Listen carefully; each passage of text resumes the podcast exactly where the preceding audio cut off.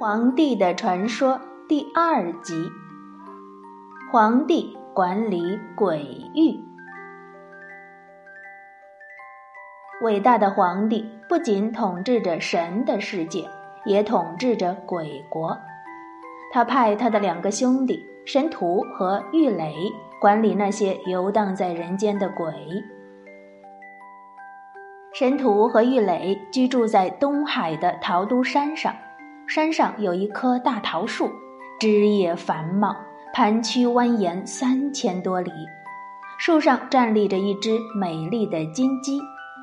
每天太阳升起，它和扶桑树上的玉鸡就会一起鸣叫起来。扶桑树上的玉鸡是叫人间的人们出来劳作的，而这只金鸡的鸣叫，则是提醒神荼和郁垒两位神仙。和游荡的鬼的两位神仙一听到金鸡的鸣叫，马上到桃树东北的树枝间的鬼门把守，检查那些从隐从人间游荡回来的鬼。那些游荡的鬼要在听到金鸡的鸣叫之前返回鬼域，否则他们就会被阳光晒死。两位大神认真地检查从人间游荡回来的鬼，如果发现有在人间作恶的、妄自残害好人的，兄弟俩儿一定秉公执法，绝不姑息，立刻用芦苇绳子将他绑去喂桃都山上的老虎。民间除夕夜里贴门神的习俗，就是由这个传说而来的。最初，人们用桃木雕刻成两个门神，放在门框的上方，还画一只大老虎，用来抵御邪魔鬼怪。后来呢，就简化成了把两个人的画像画在门上，或者画在纸上贴在门上，以达到降妖除魔的作用。除了神荼和郁垒。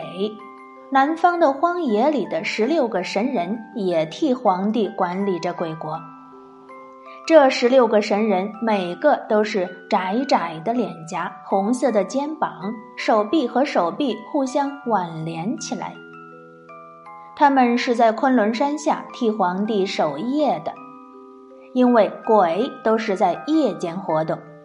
他们红色的肩膀在夜晚看起来就好像点着的灯火一样。鬼怪们都很害怕，都不敢在晚上惹是生非了。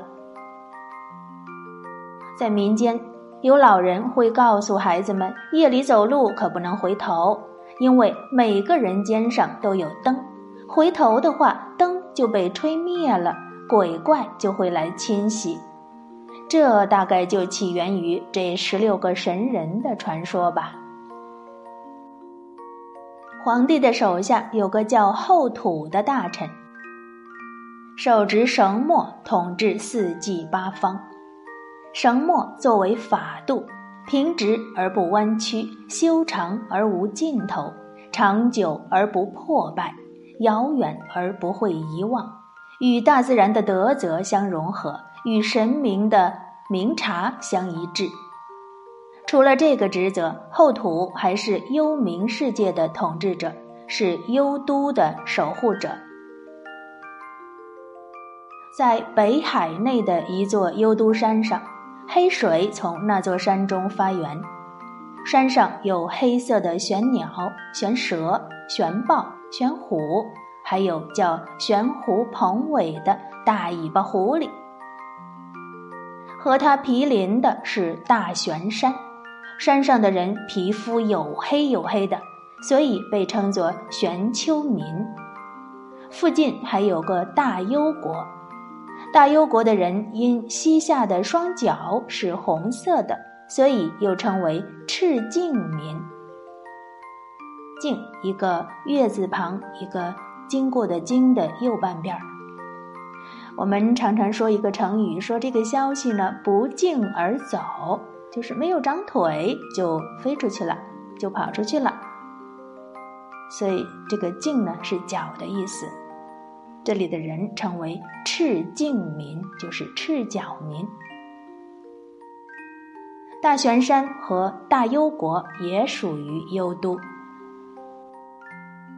把守幽都城门的是巨人吐蕃，他长着虎头人身，头上有尖利明晃晃的角，有三只眼睛，像铜锣一样大，嘴巴就像火山口，耳朵像大蒲扇，鼻子像小桥，腿像大柱子。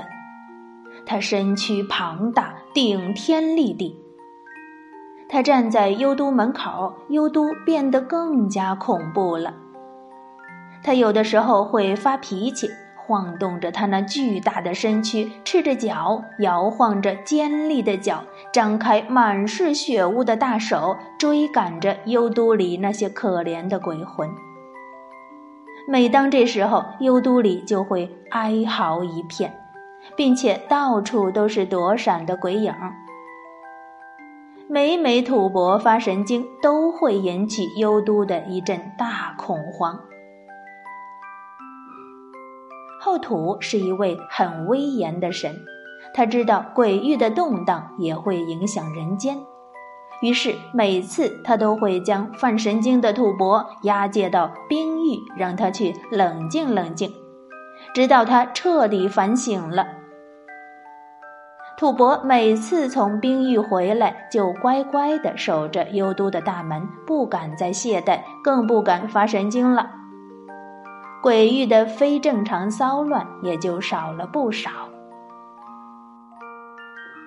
传说每次人间如果要发生大的战争，或者太多的不公平竞争。这个时候，吐蕃就会莫名其妙的发神经，引起后土的愤怒。也只有在这个时候，游荡的冤魂才有机会见到后土，诉说自己在人间和鬼域的遭遇。后土会将这些情况报告给皇帝，使得人间和鬼域同时得到治理。治理过后，幽都鬼域里的冤屈鬼就少了。同时，人间就太平很多。往往这个时期，人间就会出现太平盛世。皇帝虽然把鬼的世界管理得井井有条，但是鬼的世界里到底有多少鬼怪呢？他心里也没有底。他一直想弄明白这个问题。说来也巧。有一次，皇帝到昆仑山东面的衡山去游玩，在海边，他遇到了一个能说人话、非常聪明的神兽。